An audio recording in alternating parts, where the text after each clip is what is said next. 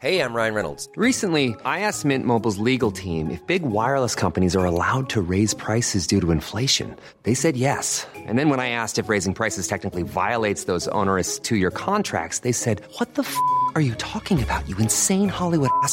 So to recap, we're cutting the price of Mint Unlimited from $30 a month to just $15 a month. Give it a try at mintmobile.com slash switch. $45 upfront for three months plus taxes and fees. Promo for new customers for limited time. Unlimited more than 40 gigabytes per month. Slows. Full terms at mintmobile.com. Bienvenidas a Ellas Ahora, un podcast para conocer historias de mujeres auténticas que están abriendo caminos y rompiendo paradigmas en temas de cultura, deporte, impacto social y negocios. Y al ser ellas mismas nos están inspirando a crear y actuar. Yo soy Diana Orozco y yo Andrea Rioseco. Esto es Ellas Ahora. Julia Hernández Gutiérrez es una socióloga leonesa que estudió en la Universidad de Guanajuato.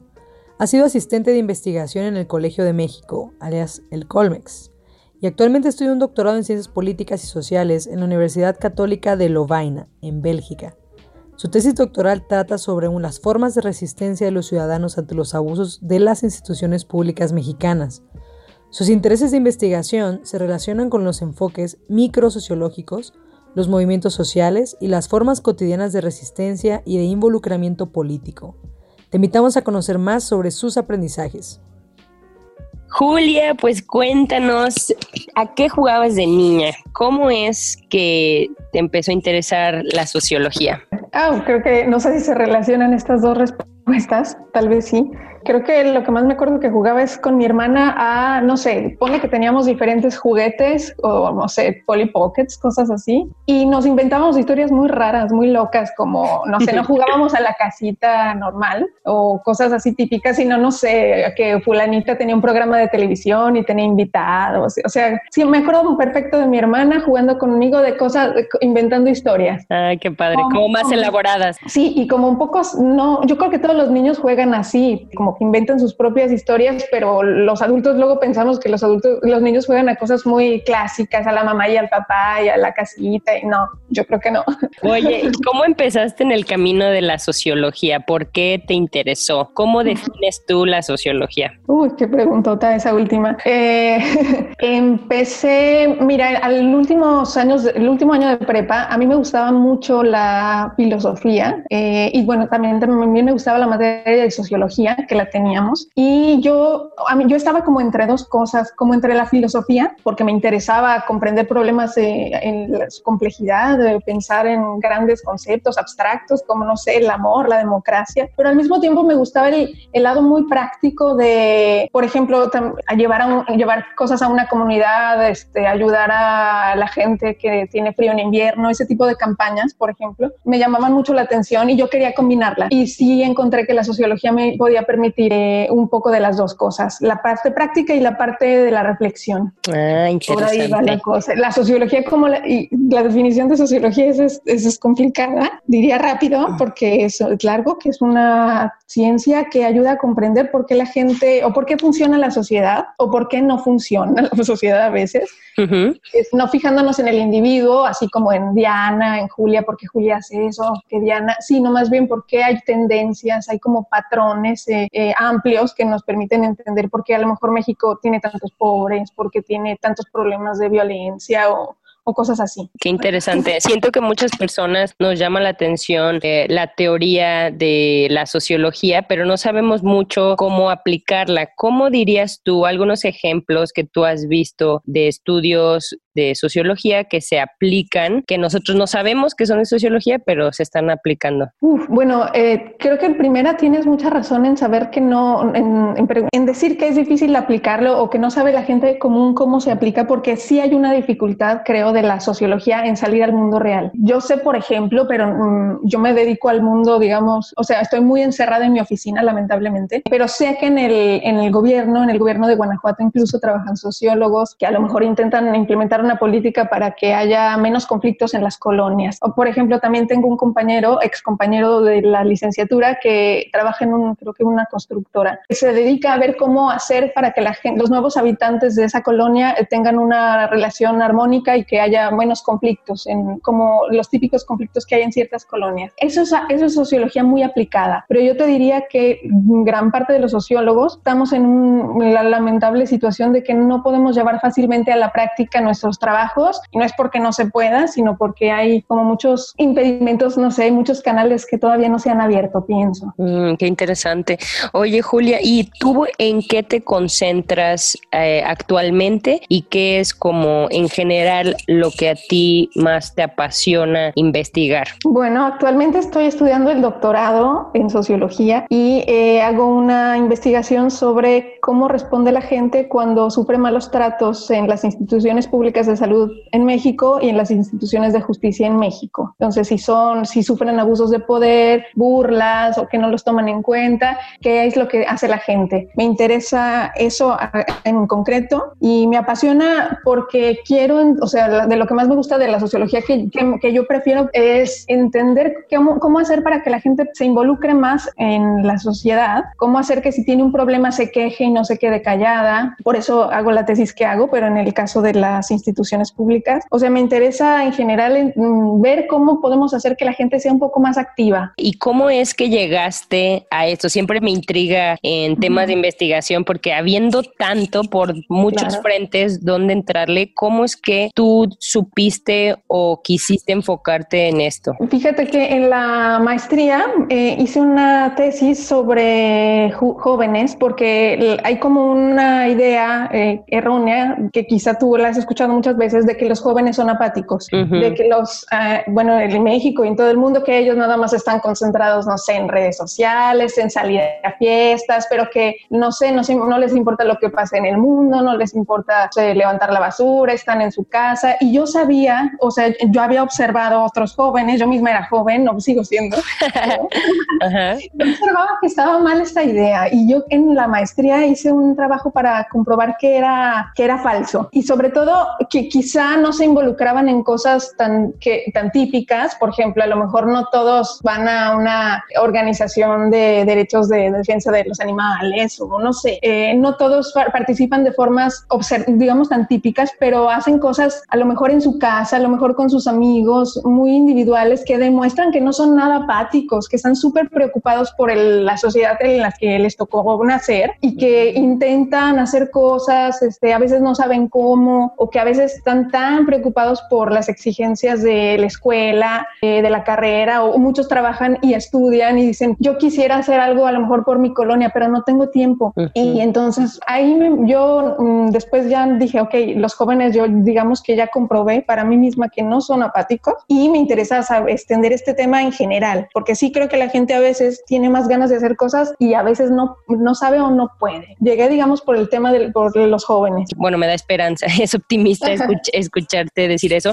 Una pregunta no relacionada tanto, pero, pero igual y sí. Ahorita estás en Bélgica estudiando sobre instituciones de México. ¿Por qué estás allá y no en México? Porque en México yo conocía profesores que estudiaron aquí o profesores eh, y que ahora trabajan en México y también profesores de Bélgica, de, de la misma universidad que estoy ahora, eh, que es la Universidad Católica de Lovaina, que iban a México a dar conferencias. Me gustaba mucho su enfoque, eh, me parecía como, bueno, que, que, expandía mis posibilidades de entender la situación en México y eh, yo lo hice, me vine acá por eso. Y otra razón es porque también creía que en México, mmm, aunque hay excelentes centros para formar investigadores, creía que la visión del exterior me podía dar un plus, como salir del círculo de siempre y empezar a ver a México desde cómo lo ve, el, cómo se ve desde acá, desde Europa, por ejemplo. Y la verdad es que sí, estoy como muy contenta porque sí estoy adquiriendo esta visión como más abierta, creo, más diferente, porque a veces estás eh, adentro y pues conoces muchos detalles, pero es importante para la perspectiva, ¿no? Salirte de eso y verlo con otros ojos, como dices tú. ¿Y qué es lo que, de manera general, tú sientes que estás aprendiendo o que estás viendo diferente de México desde allá? Bueno, una de las cosas más eh, que más rápido capté es que yo me salí de México, o sea, yo me vine acá pensando que México era el peor país del mundo, que en México no teníamos remedio, con una visión muy pesimista.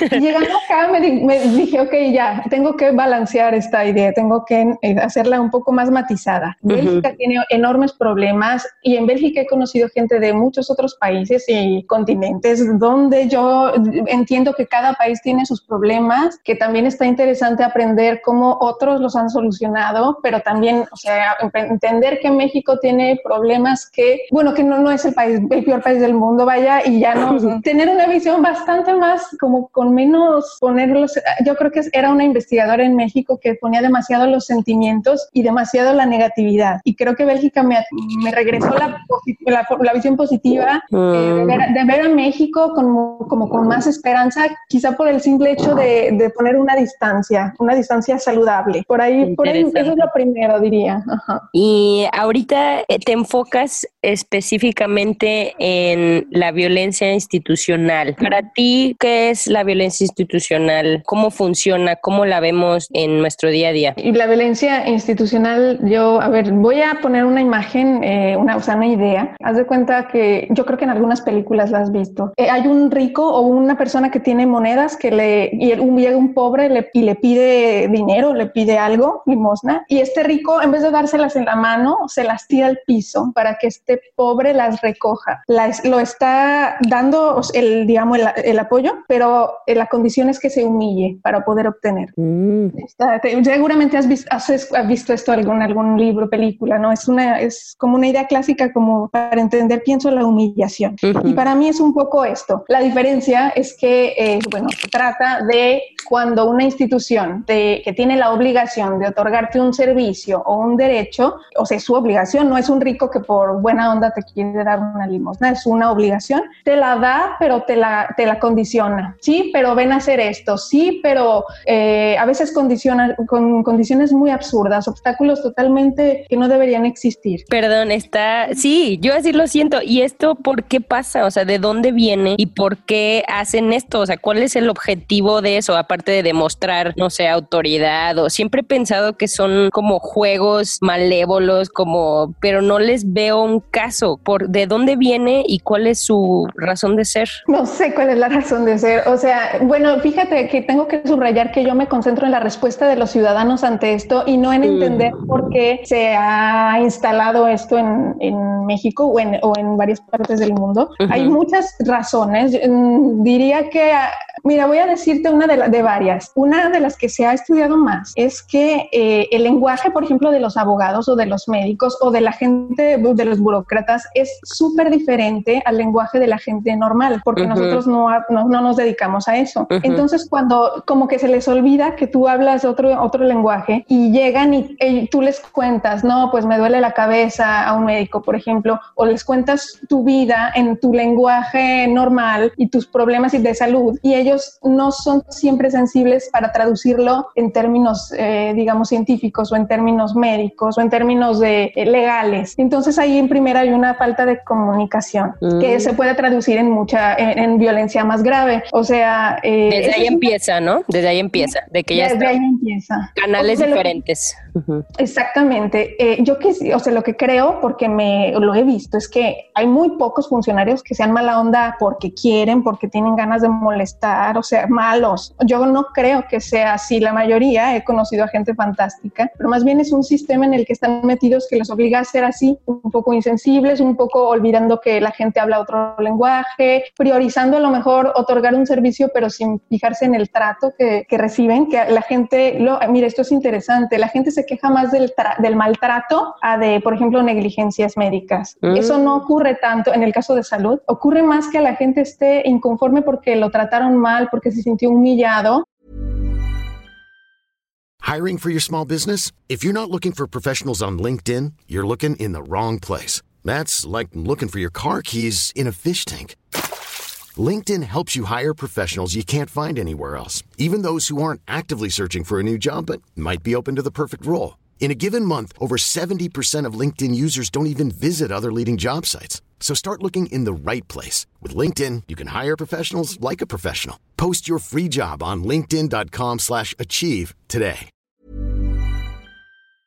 A que realmente haya habido un error. Entonces esto es interesante. ¿Y cómo tú estudias esto? O sea, te metes a ver casos y estudias caso por caso para ver si hay algún eh, eslabón que compartan o, algo que le dé sentido o que pueda sacar una conclusión o cómo es un día típico para ti? Ah, para la, yo creo que para gran parte de los sociólogos que se dedican a la investigación, digamos que la, la tarea se divide en dos principales cosas, que es el trabajo de campo y el trabajo, digamos, de oficina y, y otras cosas extra. Pero entonces yo me he ido a México durante los veranos que he estado acá en Bélgica porque necesito recabar datos en México. Yo no uso estadísticas, no este, uso muy pocas y tengo que hablar con los individuos que les ha pasado eso eh, de cara a cara. Entonces, la, la otra parte del año estoy en Bélgica analizando las entrevistas, pero lo que hago es, digamos, en México, buscar casos graves de violencia institucional, hablar con la gente que, y sobre todo entender sus, sus sensaciones, cómo fue el proceso. Me interesa mucho el punto de vista de ellos y no tanto de las instituciones, bueno, porque ese es el un enfoque que elegí, pero sí, eh, digamos que lo principal son las entrevistas a profundidad con gente que, que ha sufrido violencia institucional. Y hasta ahorita, ¿cuáles son las conclusiones que has observado? Me falta todavía unos meses para terminar el doctorado, así que no puedo dar todas No te preocupes.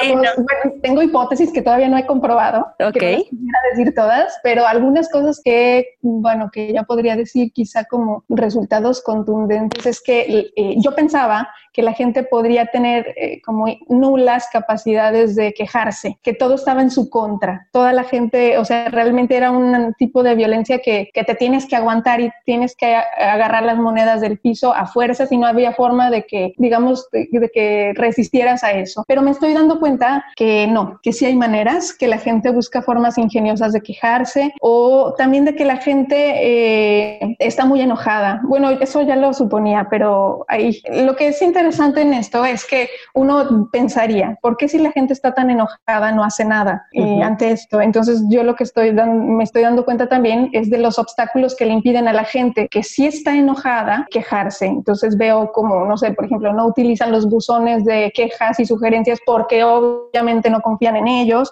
porque, porque creen que va a haber represalias. O sea, me estoy dando cuenta de, de cómo ellos procesan, digamos, lo que les pasó y cómo ellos y los obstáculos que tienen para poder eh, no nada más quejarse, sino para que estas cosas cambien. ¿Y qué posibilidades habría eh, o qué debería hacer, digamos, el país para que las cosas mejoraran? Esto creo que te lo voy a tener que decir en unos meses porque todavía no acabo, pero, pero creo que los resultados van a ser optimistas. Oye, eso que dices me llama mucho la atención porque sí es cierto. En las mismas instituciones a veces ponen su manera de recibir retroalimentación o de si tienes algún problema, pero pues vemos que a veces es muy lento, que no, como dicen, no confía ¿no? ¿Cómo, ¿Cuáles son algunas de las maneras que tú has visto muy creativas? Digo, ahorita con las redes sociales nos da como una voz, pero también dices, ¿quién me escucha? Nada más los que me conocen. O las instituciones sociales no les importa tanto la opinión pública, no son como las empresas que dices, bueno, va a ser un cliente menos. Acá ellos es como, pues ni modo, si no quieren que se vayan a uno privado, ¿no? O a veces así yo me siento. ¿Cuáles son algunas maneras creativas que tú has visto que sí han funcionado de quejarse efectivamente? Bueno, tú la mencionaste,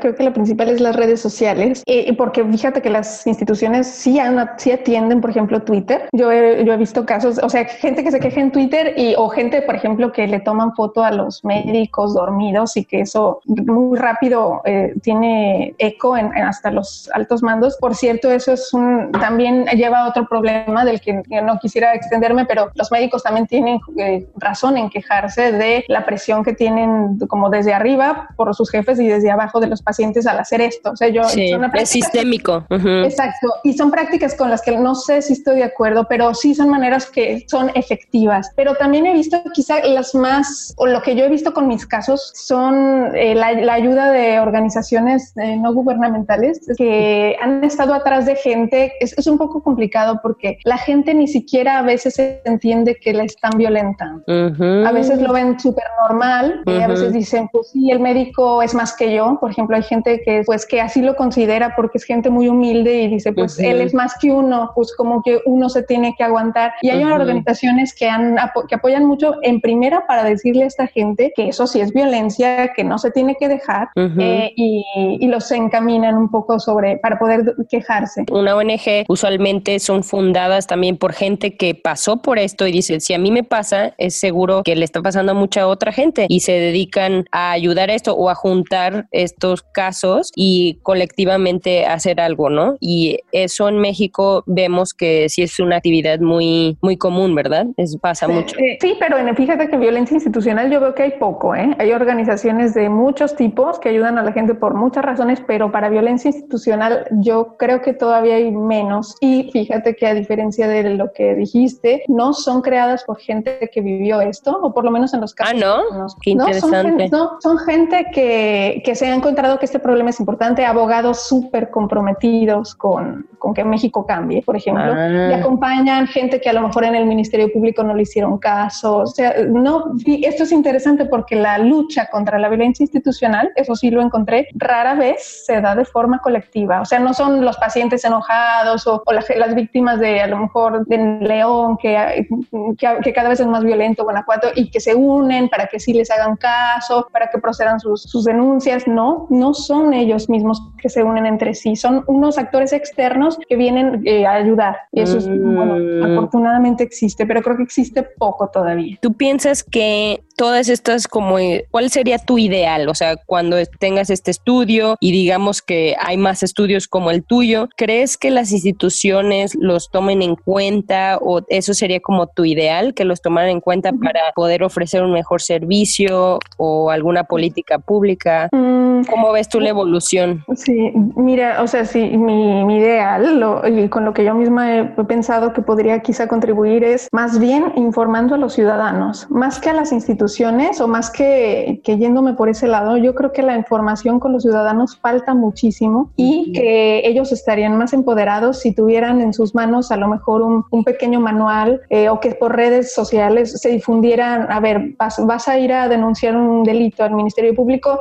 tienes que estar preparado para esto, tienes que estar muy atento a esto. O sea, yo me iría más por la información hacia, hacia ellos. A las instituciones, por supuesto que también, pero como mi tesis se enfoca en, en, los ciudadanos y, sobre todo es en general el trasfondo es el, empoderamiento de la ciudadanía, o sea, lo que yo busco como persona, como mexicana, también diría que, yo diría que por ahí va y yo por ahí le veo más esperanzas de cambio eh, que, que solamente decírselo a las instituciones. El empoderamiento ciudadano. ¿Y qué es lo que tú notas que nos empodera más? O sea, sí dices la información, una información clara y que podamos entender y todo, pero ¿qué, qué más tú podrías platicarnos que has encontrado de cómo empoderarnos nosotros solos? Pues, en el caso que estudio, y creo que, pero creo que afecta, digamos, eh, es en general, ellos, la gente se queja mucho porque dice, ya que me pasó, aprendí, pero hasta que me pasó, o sea, me tuvo que pasar algo para ponerme a leer, me tuvo que pasar algo para meterme a, a la página de la Comisión de Derechos Humanos. Entonces yo diría que lamentablemente los ciudadanos vivimos en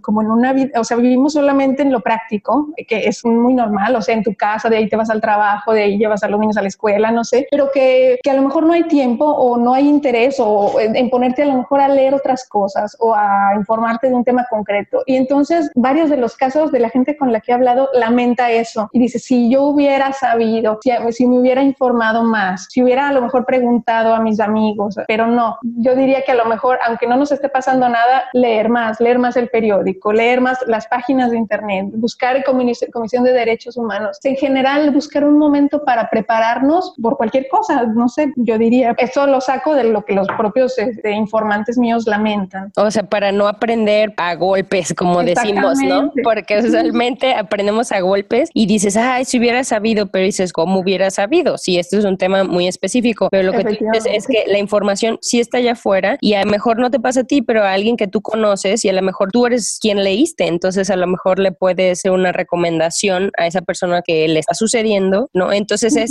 el, el que nos importe más nuestro alrededor, tener empatía con casos que nada que ver con nosotros, pero que no sabemos cuándo puede ayudar. ¿Algo así? Sí, sí, sí, algo así. Fíjate que hay otra, hay una frase que aparece muchísimo, se relaciona con esto en todas mis entrevistas, que es como me vieron la cara. Y ellos dicen, o sea, si yo hubiera sabido, no me habrían visto la cara. O hay gente que de plano se ha puesto a estudiar leyes o dicen, yo ya tengo ganas de, ser abogado, aprendí mucho. Tienen ganas, o sea, porque ellos creen, y yo les doy la razón, que un ciudadano informa, que no está informado, le ven la cara. Es así. Entonces, eh, ellos quieren evitar esto y quizá yo le diría a los están oyendo esto que lamentablemente el sistema tiene muchas formas de vernos la cara y que la única manera de prevenir eso es informándonos, leyendo, estando más conscientes de cómo es el, cómo funcionan las cosas en el país. Oye, yo también, muchas gracias por compartir eso. Y tengo amigos que he escuchado así de, ay, sociología es muy interesante, me encantaría leer o estudiar sociología. Igual esas personas que les interesa estudiar esto de manera formal o informal, ¿qué recomiendas tú o qué mensaje les quisieras dar sobre lo bonito que es como tú estudiar el comportamiento y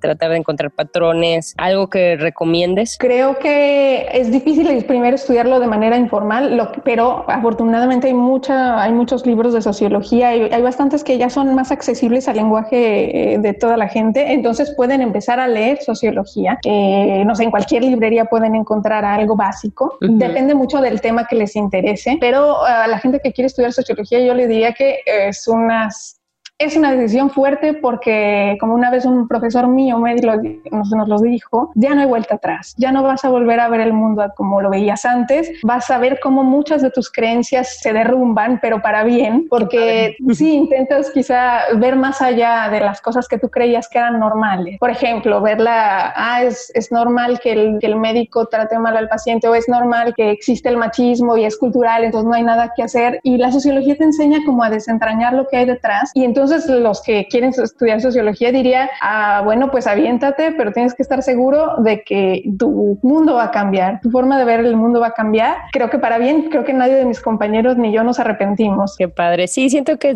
nace también de que precisamente vemos tantos comportamientos que dices, bueno, pero ¿de dónde sale? ¿De dónde viene? ¿Por qué? Y es ahí donde viene la, la curiosidad. Oye, Julia, ¿y algún mensaje adicional que quieras compartirnos desde tu perspectiva, desde lo que estás aprendiendo? Que nos pueda ayudar en nuestro día a día? Pues diría que abran los ojos, que hay un montón de prejuicios, de cuestiones que creemos que son una seguridad, certezas en nuestra vida y que quizá tengamos, no sé, reflexionemos más sobre lo que hay detrás de eso. No sé, por ejemplo, los migrantes que llegan últimamente a México, eh, la pobreza, cosas que a lo mejor nosotros de entrada lo primero que se te ocurre es decir, ah, pues está mal, ah, pues está bien, así como muy sin información. Entonces yo diría, tómense un momento para reflexionar qué hay más, qué hay, qué puede haber detrás, quizás ser más empáticos y a lo mejor tratar de hablar con las personas que no entendemos su forma de actuar, no sé. Entonces simplemente decir, ok, lo que yo pienso puede estar lleno de prejuicios o de visiones muy cortas de la realidad y estaría interesante quizá abrir un poco más mi mente y entonces atreverse, atreverse a, a ver cómo, el, cómo piensa el otro. En general creo que ser más empático, podría resumirlo a lo mejor. Muchísimas gracias, Julia. Pues con eso que hagamos ya es mucho, ¿no? sería wow, fantástico para todo el mundo. Muchas gracias, Jules. Gracias por escuchar Ellas Ahora. Ayúdanos a inspirar a más personas descargando nuestros episodios y compartiendo nuestro contenido en tus redes sociales. Ellas Ahora es para ti, porque ahora es tu momento.